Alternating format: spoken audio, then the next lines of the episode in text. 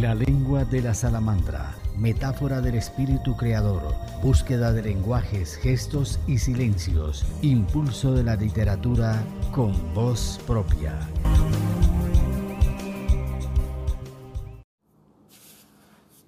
Nuestra invitada es la poeta Carmen Alicia Pérez, de Cereté, Córdoba, Colombia.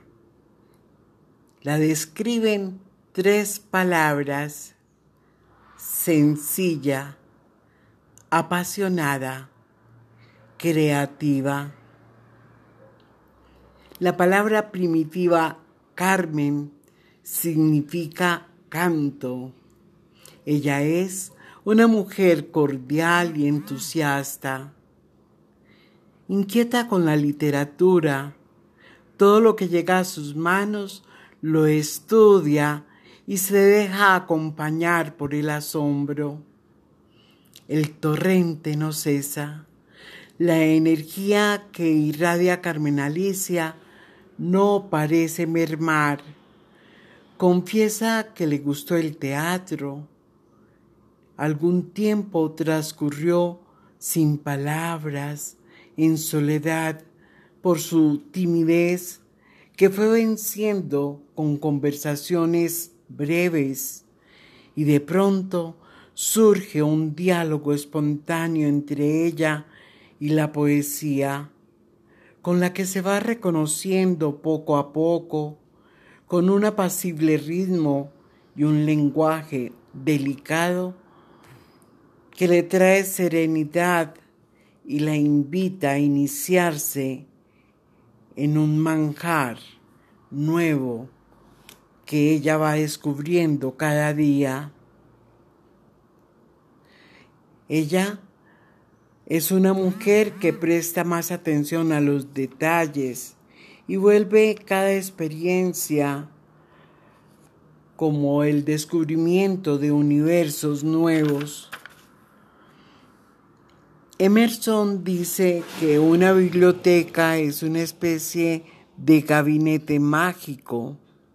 En ese gabinete están encantados los mejores espíritus de la humanidad, pero esperan nuestra palabra para salir de su mudez.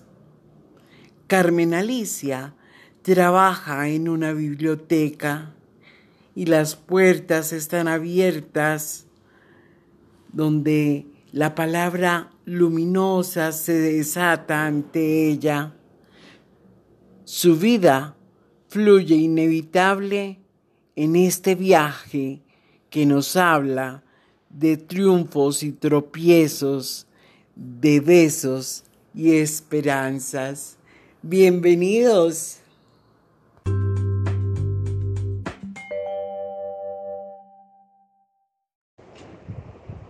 Hola a todos, mucho gusto. Mi nombre es Carmen Alicia Pérez.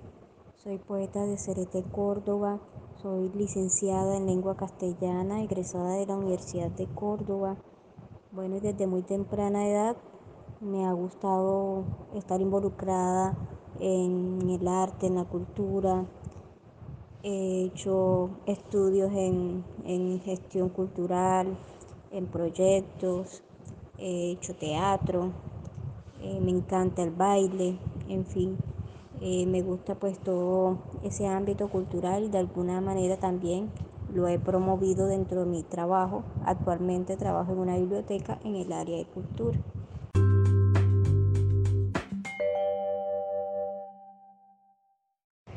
Bueno, para responder esta pregunta, lo primero que tengo que decir es que la poesía pues llegó a mí como una necesidad de comunicación eh, pues yo era bastante tímida, bastante introvertida desde muy niña y me costaba mucho hablar, expresarme de manera verbal y encontré en la escritura un camino para comunicarme. O sea, fue para mí una necesidad vital desde muy temprana edad.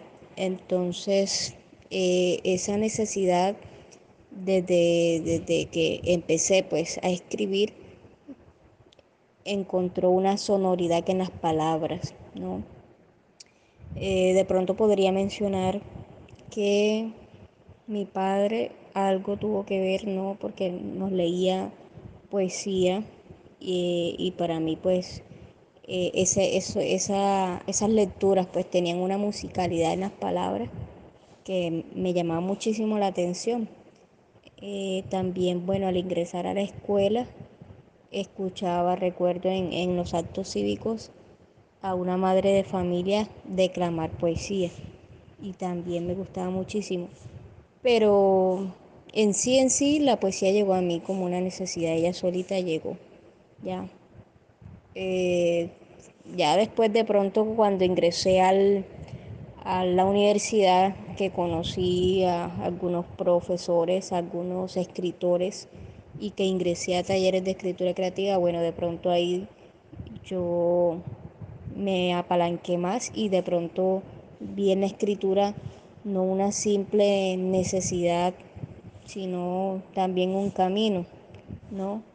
Y empiezo como a, a, a perfilarme un poco más, a trabajar en ello.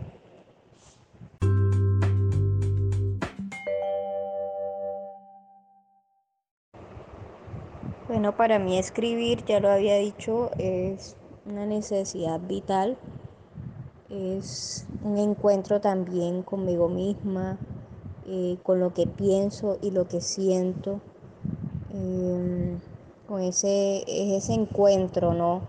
del, del mundo interior del sujeto lírico con los sentires, los pensamientos y, y, las situaciones que se viven a diario, aquello que de pronto uno, eh, bueno, no alcanza a, expresar en la cotidianidad y, y, en la poesía pues sucede ese encuentro, ¿no? Donde está esa profundidad del mundo interior del sujeto lírico con, con, con la humanidad entera, ¿no? Con la esencia del otro.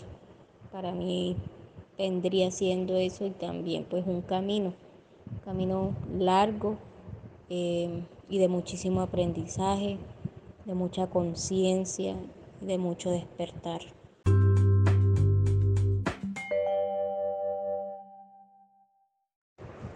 Bueno, yo creo que el logro más grande que yo he tenido de alguna forma fue atreverme a publicar, porque yo escribía o escribo pues desde niña pero siempre eh, pues era muy cohibida con ese tema y, siempre estaba como guardando mis escritos hasta que bueno empecé como a, a mostrarlos primero en los talleres literarios eh, después bueno en la universidad.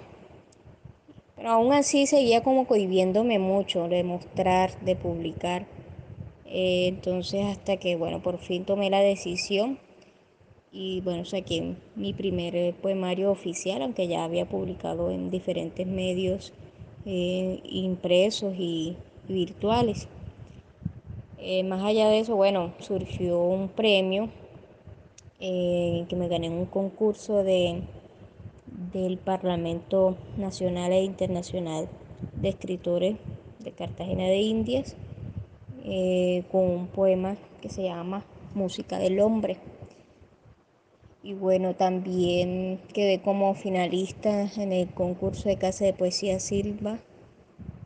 También eh, participé en un concurso en, en, Argentina y bueno, uno de mis textos tuvo un reconocimiento como lo que podría mencionar porque pues tampoco he participado pues en, en todos los concursos ni en todos los eventos de poesía eh, mayoritariamente que se hacen, ¿no?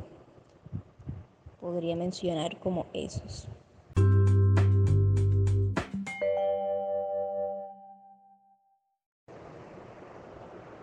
Bueno, tengo como tal el poemario Silencio en el espejo, se lo publiqué en 2020.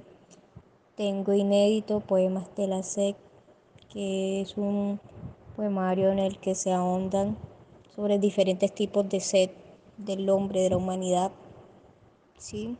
Sed de, sed de amar, sed de, eh, ¿sí? de carencias, de ausencias, sed de, de, lucha, en fin. Eh, todo gira pues en torno a, los distintos tipos de sed. Eh, y otros escritos ¿no? que, que tampoco he publicado, pero ya eso con relación a, al campo del cine, cortometrajes y también del teatro.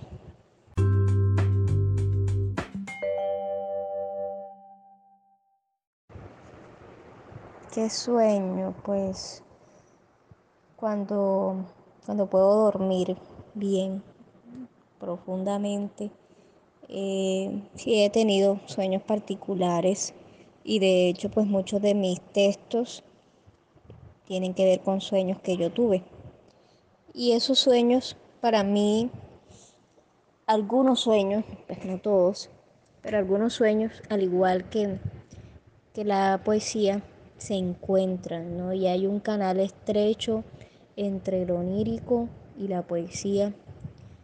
Eh, pero esos sueños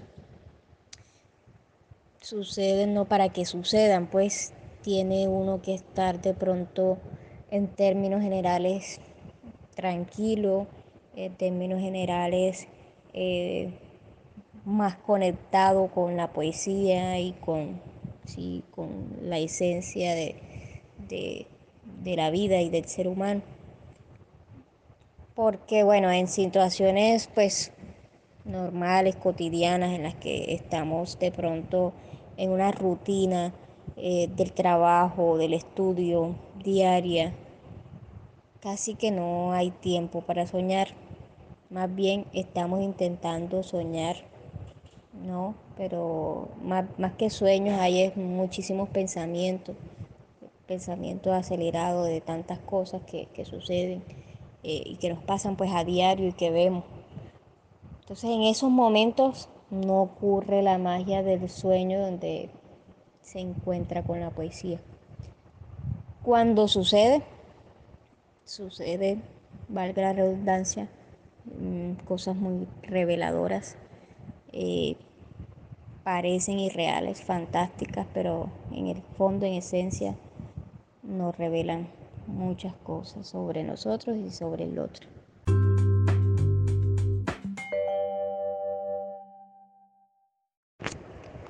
Bueno, en esta ocasión quiero compartirles textos de mi poemario inédito sobre la sed. Eh, a propósito pues de toda esta situación que estamos viviendo tan difícil, tan dura, eh, de tantas injusticias, tengo este, este poema que quiero compartir. Un pueblo tiene sed. Hay una bandera que se desangra, salpica los rostros de los que alzan sus voces. Hay una tierra que tiembla en medio de humo de proyectiles. Hay un pueblo que tiene sed de protestar sed de no tener sed de hambrunas, dolor y desarraigo. Hay una madre que levanta su brazo izquierdo, sosteniendo a su hijo muerto con el derecho. Hay un pueblo que despierta del letargo y ruge como una fiera mitológica que reclama los huesos de los caídos, una fiera que desentraña una historia falsa petrificada en estatuas de próceres violentos que más allá de la muerte siguen hurtando el pedestal de los indígenas exiliados. Hay un pueblo que quiere saciar una sed que no se ha calmado por milenios, aunque sean muchos los caídos absorbidos en este río de sangre de una bandera y una patria al revés.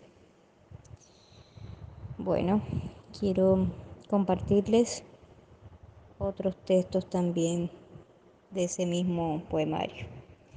¿A qué sabe nuestra sed? Un hombre duerme cerca de un oasis, asiduamente tiene sed. El agua se agota, como se agota la imagen ilusoria del sediento, bebiendo aguas que no terminan de saciarlo.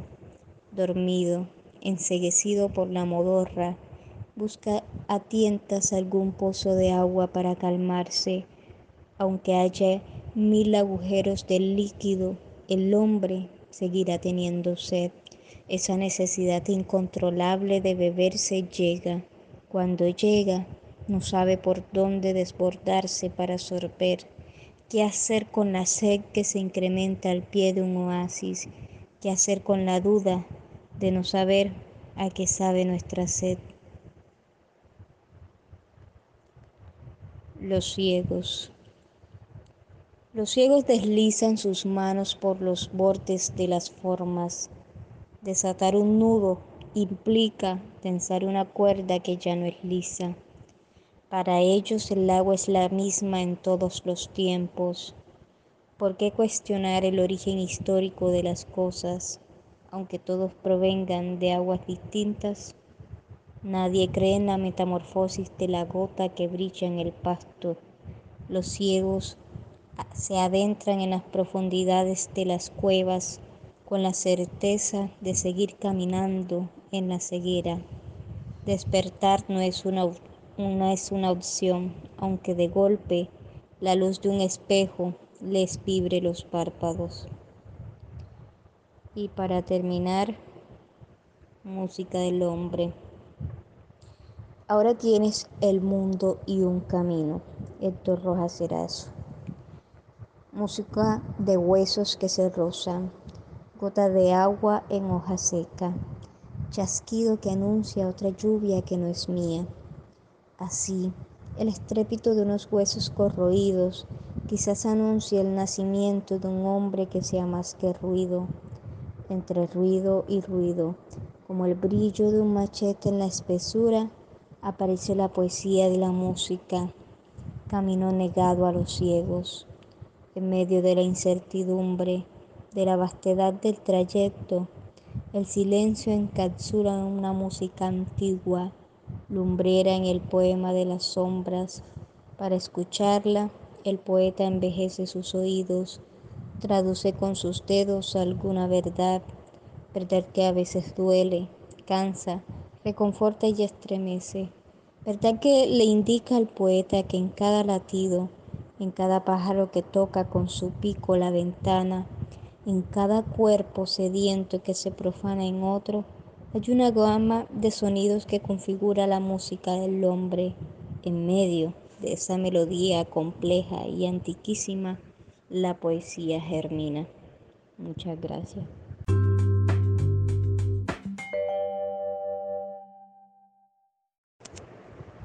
Ok, bueno, antes quiero dar las gracias por la invitación a este maravilloso programa.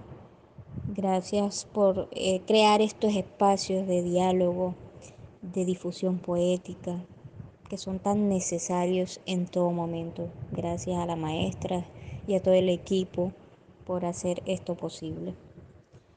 Un mensaje de esperanza, hombre, eh, pues estamos atravesando tiempos difíciles tiempos de angustia, de incertidumbre, de dolor. Eh, a diario pues ocurren muchas eh, tragedias, vemos cómo se mueren personas allegadas y no, ya sea por bueno esta terrible enfermedad de COVID-19 o en estos momentos por las marchas, producto de las marchas de los confrontamientos que han habido entre civiles y la, fuerza pública. Em, son tiempos bastante duros. Eh, yo digo que no es ignorar la situación, pero es hacer el ejercicio de, resistir, de ser fuertes. No es ser eh, ignorantes, no es ser eh, indiferentes, perdón, al dolor ajeno, no, es sentirlo y es tener presente, ¿no? Que, están, que está ocurriendo algo eh, terrible, que están sucediendo muchos cambios, pero que precisamente este remesón, este, esta sacudida, ¿no? que vino primero con la pandemia y ahora, bueno, acá en Colombia particularmente con la situación de violencia que estamos atravesando, esta sacudida es para, eh, ojalá sea pues, para fortalecernos, para cambiar de perspectiva, para em, despertar, ¿no? y para de pronto no seguir cometiendo los mismos errores que hemos seguido, que hemos venido cometiendo por mucho tiempo. Entonces yo, yo siempre creo que, que este tipo de sacudidas, ¿no? que es unas sacudidas colectivas que estremecen ¿no? a, la humanidad entera, no suceden porque sí. No, yo creería que, que, estas sacudidas tienen que, que, lograr algo y algo positivo en todos nosotros. Entonces, la, la invitación es que, es que nos mantengamos fuertes, es que resistamos, es que eh, estemos ahí, no dispuestos también a luchar si toca. Es que también es que todo, pues, estos males no duran para siempre, eh, que sí, no son eternos, no, nada es eterno, entonces esto también pasará. Y, cuando pase quedaremos los que eh, supimos resistir, los que pudimos resistir, los que guardamos en el fondo la esperanza de una sociedad, de un ser mejor, eh, donde el amor pues prevalezca, donde los valores prevalezcan, donde podamos eh, caminar juntos sin sentir miedo. Bueno, muchas gracias y gracias por, este, por esta entrevista, gracias a todos los que escuchan en estos momentos y, y gracias a la vida, porque aquí permanecemos y aquí seguimos y por algo es y ha sido así. Un abrazo.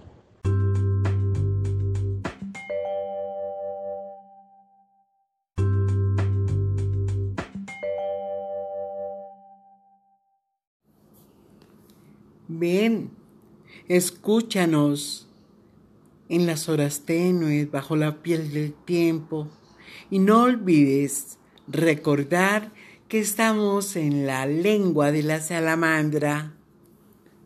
Escríbenos penagosangelal.com